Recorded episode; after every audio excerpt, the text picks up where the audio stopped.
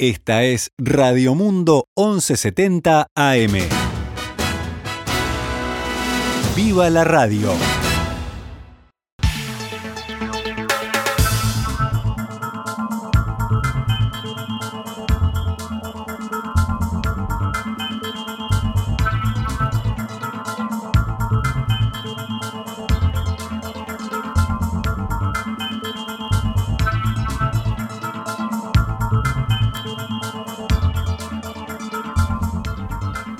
12 horas 10 minutos, damos comienzo a una nueva edición de Noticias al Mediodía.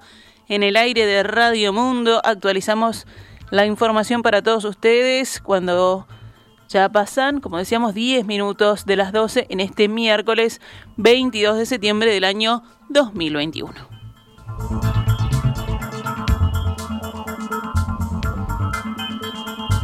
Vamos con la información. ANCAP informó ayer que lanzará un proceso competitivo para asociarse con una compañía privada en el negocio de producción de cementos para Uruguay y la región. Esta mañana, en comunicación con En Perspectiva, el abogado y vicepresidente de ANCAP, Diego Durán, aseguró que desde el año pasado se viene analizando esta posibilidad en diálogo con el sindicato. Durán expresó que con el ingreso de Cielo Azul al mercado se sumaron mayores dificultades a la hora de competir porque ANCAP tiene menor retorno de inversión y sostiene pérdidas anuales millonarias. Al día de hoy es un negocio deficitario que pierde este, del entorno de 10 millones de dólares anuales. Al día de hoy hemos perdido mercado por la incidencia de una empresa privada, la, la empresa brasilera Cielo Azul, que se instaló en el departamento de 33.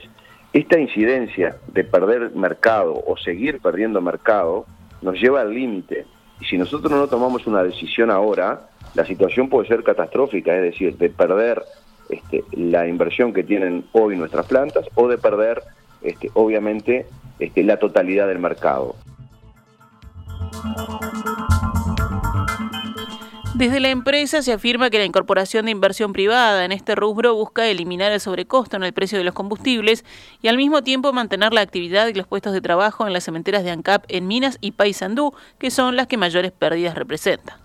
Nosotros queremos, eh, bueno, tendemos a, conservar eh, la fuente de empleo, para ello nosotros nos queremos quedar en el negocio del Portland, pero necesitamos un socio estratégico inversor con espalda que venga a hacer la inversión como existe y como ha existido este, a través de un proceso transparente y público y que ese socio inversor este, realice las inversiones que ANCAP no puede hacer porque no podemos pedirle más dinero a la ciudadanía, ya se ha invertido mucho en ANCAP y la realidad es que hay que hacer cosas distintas para obtener resultados distintos.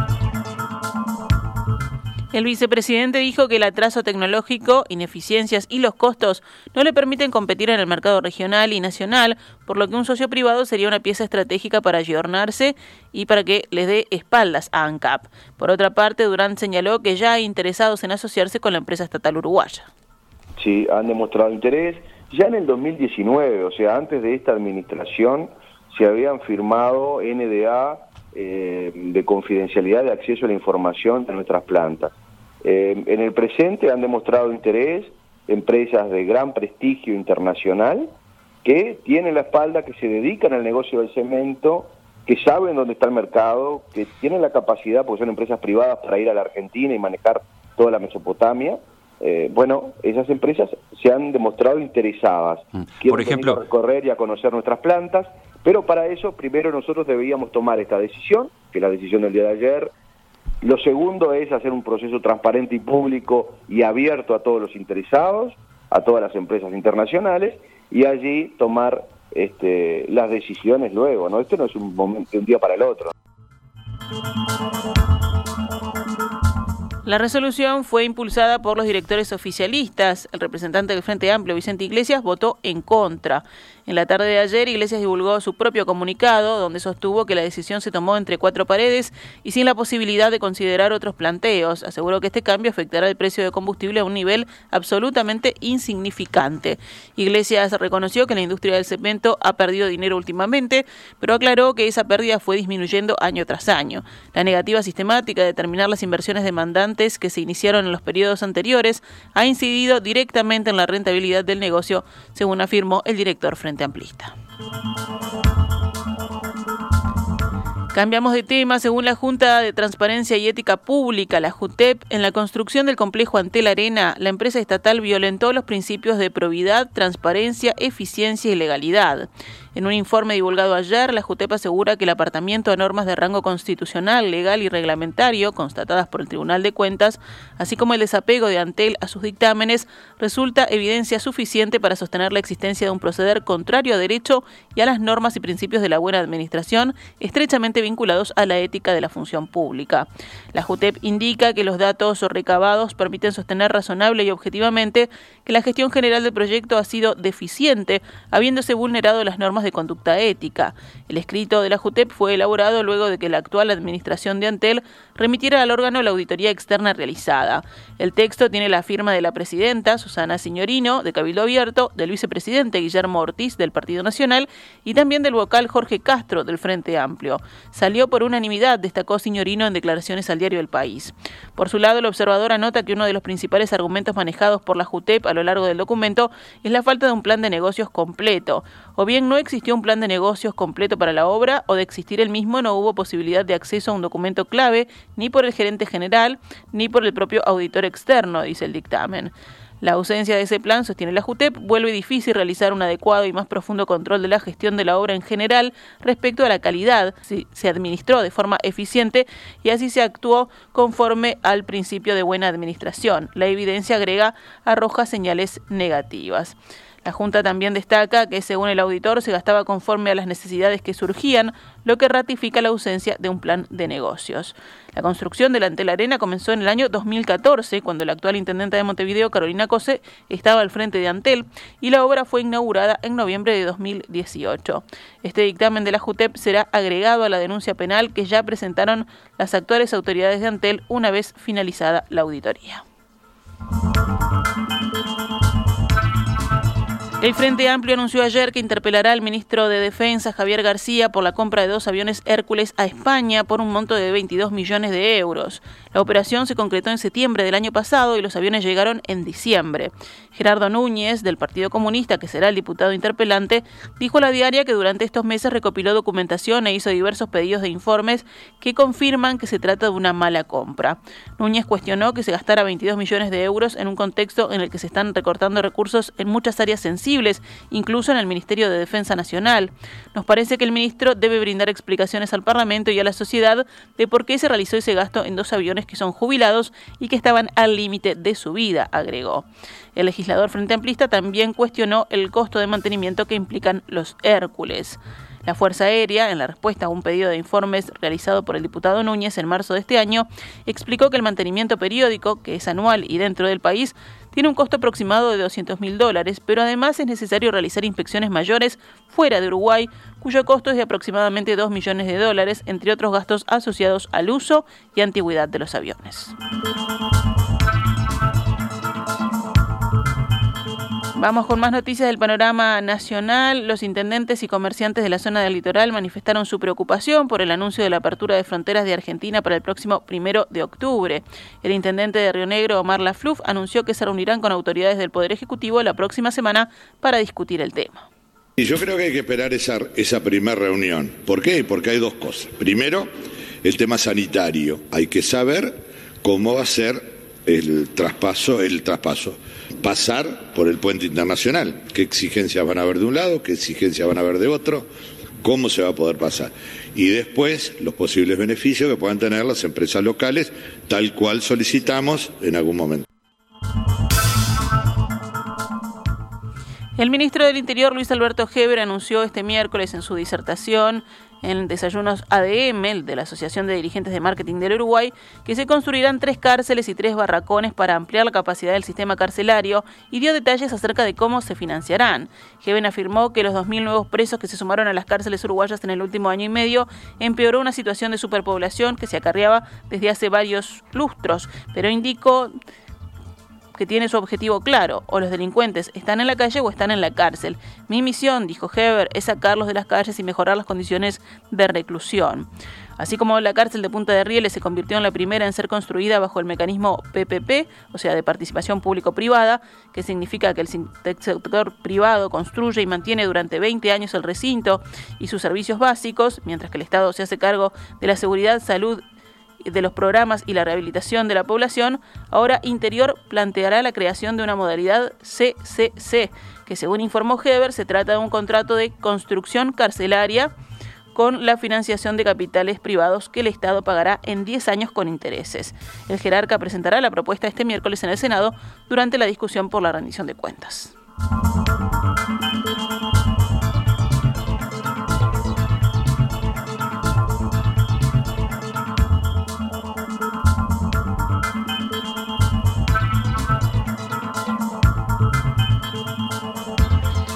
Pasamos ahora a noticias de la emergencia sanitaria. La cantidad de casos activos de COVID-19 volvió a bajar ayer.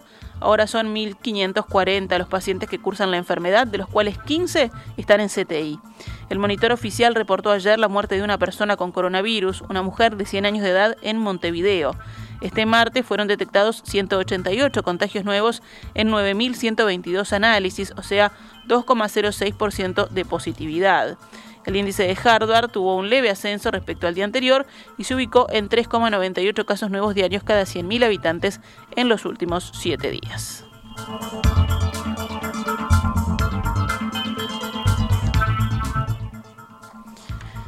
Más noticias del panorama nacional. El ex ministro y actual diputado colorado Germán Cardoso fue ayer por primera vez a la comisión de la Cámara Baja creada para investigar su gestión y se retiró media hora después por una puerta diferente a la del lugar donde lo esperaban los periodistas.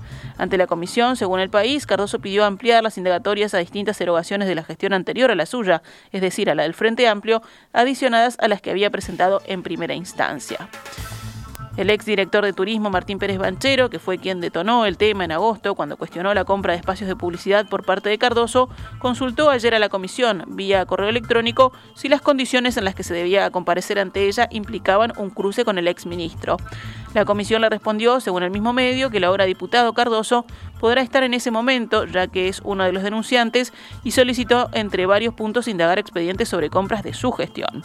La comisión también le recordó a Pérez Banchero que puede contestar por escrito. La comparecencia del ex jerarca estaba prevista para el miércoles 29 de septiembre, pero quedó pospuesta hasta los primeros días de octubre. La justicia procesó ayer con prisión a otro militar retirado por crímenes de la dictadura. Enrique Uiterjoven fue imputado por privación de libertad, abuso de autoridad y lesiones graves en calidad de autor y un delito de privación de libertad en calidad de coautor con grado de capitán, Witterheaven, que integró el organismo coordinador de operaciones antisubversivas, la OCOA, entre marzo de 1981 y principios de 1982, admitió en octubre pasado ante la justicia que se cometió torturas y apremios físicos y psicológicos en el centro de detención conocido como La Tablada. Es investigado además en la causa que investiga abuso sexual contra 28 presas políticas y la causa que investiga las desapariciones de Félix Ortiz, Omar Paita y Miguel Mato, también víctimas de la tablada.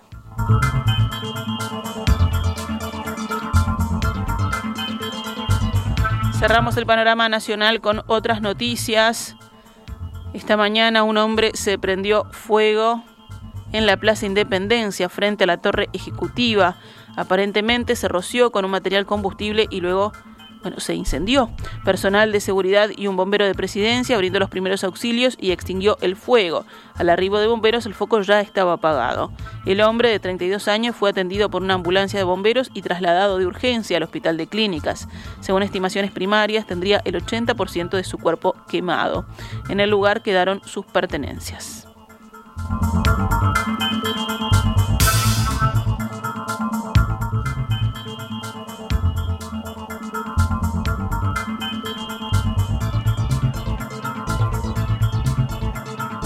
Actualizamos a cuánto cotiza el dólar a esta hora en pizarra del Banco República.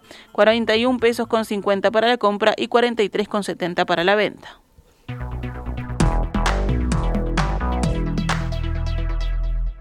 Esta es Radio Mundo 1170 AM.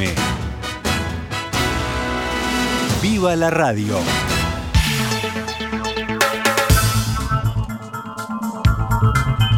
Continuamos adelante en Noticias al Mediodía, ya pasamos al panorama internacional, pero recordar que el presidente Luis Alberto Lacalle hablará hoy por primera vez ante la Asamblea Anual de las Naciones Unidas en Nueva York.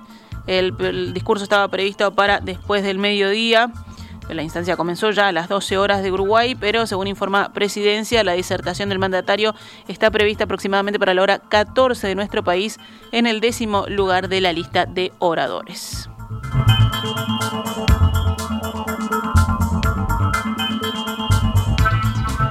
En China, el gigante inmobiliario Evergrande, al borde de la quiebra, anunció un acuerdo con un acreedor local para evitar el impago de los intereses de un bono clave. La situación del grupo, con una deuda acumulada de más de 300 mil millones de dólares, mantiene en vilo a los mercados internacionales que cayeron esta semana entre temores de un potencial contagio al conjunto de la economía china. En un comunicado a la bolsa de Shenzhen, al sur de China, su filial Hengda aseguró haber negociado un plan para pagar los intereses de un bono que vencían este jueves y de cuyo reembolso muchos dudaban. El medio económico Bloomberg calculó el valor de estos intereses en 35,9 millones de dólares. El comunicado no menciona el reembolso de los intereses de otro bono que también vence el jueves. Este pacto supone un breve respiro para el promotor inmobiliario que emplea a 200.000 personas, tiene presencia en más de 280 ciudades y asegura generar 3,8 millones de trabajos indirectos en China. Los analistas indican que también representa un alivio para los mercados, aunque solo a corto plazo. A raíz de esta noticia, la Bolsa de Nueva York comenzó la jornada con operativas al alza. En las primeras operaciones, el Dow Jones subía 0,60%, el tecnológico Nasdaq avanzaba 0,33% y el índice de Standard Poor's 500 0,47%.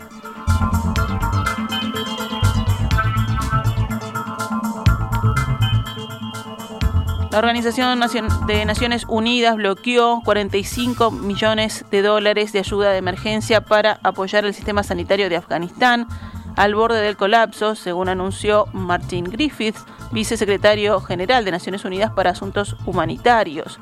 Los medicamentos, los materiales médicos y la gasolina están agotándose en Afganistán, la cadena de frío está en riesgo, los trabajadores sanitarios indispensables no están siendo pagados, explicó Griffiths en un comunicado. El dinero desbloqueado este miércoles irá destinado a la Organización Mundial de la Salud y al Fondo de la Infancia, UNICEF, y debería permitir a través de ONGs nacionales e internacionales el funcionamiento de centros médicos como los hospitales donde se atiende a los enfermos de COVID-19, según subrayó Griffiths, que se reunió recientemente en Afganistán con responsables del gobierno talibán.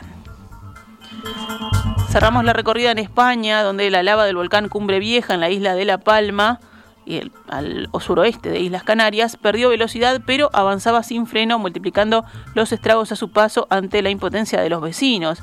La lava se ha ralentizado, pero sigue su camino inexorable, según advirtió en conferencia de prensa Ángel Víctor Torres, presidente regional de las Islas Canarias, aconsejando a los vecinos no intentar nada contra ella y evitar maniobras que les pongan en peligro.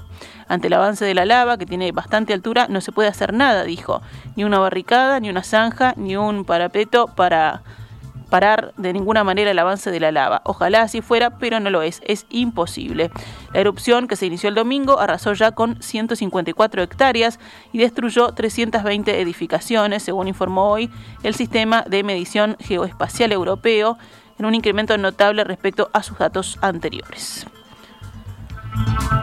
Cerramos con el panorama deportivo. Racing volvió a ganar anoche y sigue primero solo en el Campeonato Uruguayo de Segunda División Profesional, que ayer dio inicio a su fecha número 13 del total de 22. Danubio también ganó y quedó momentáneamente en el tercer puesto. ¿Cómo fueron los resultados? Bueno, Uruguay-Montevideo venció a Villa Teresa 1 a 0. Como decíamos, Danubio también ganó 2 a 0 a Atenas y Racing venció a Rampla Juniors 2 a 0. Hoy completan la fecha los partidos Albion Juventud a las 16. Central Español Rocha a las 18.30 y Defensor Sporting Cerro a las 21 horas. En el fútbol internacional, Luis Suárez anotó dos goles y le dio la victoria de atrás ayer a Atlético Madrid 2 a 1 sobre Getafe por la sexta fecha de la Liga Española. Esta es Radio Mundo, 1170 AM. ¡Viva la radio!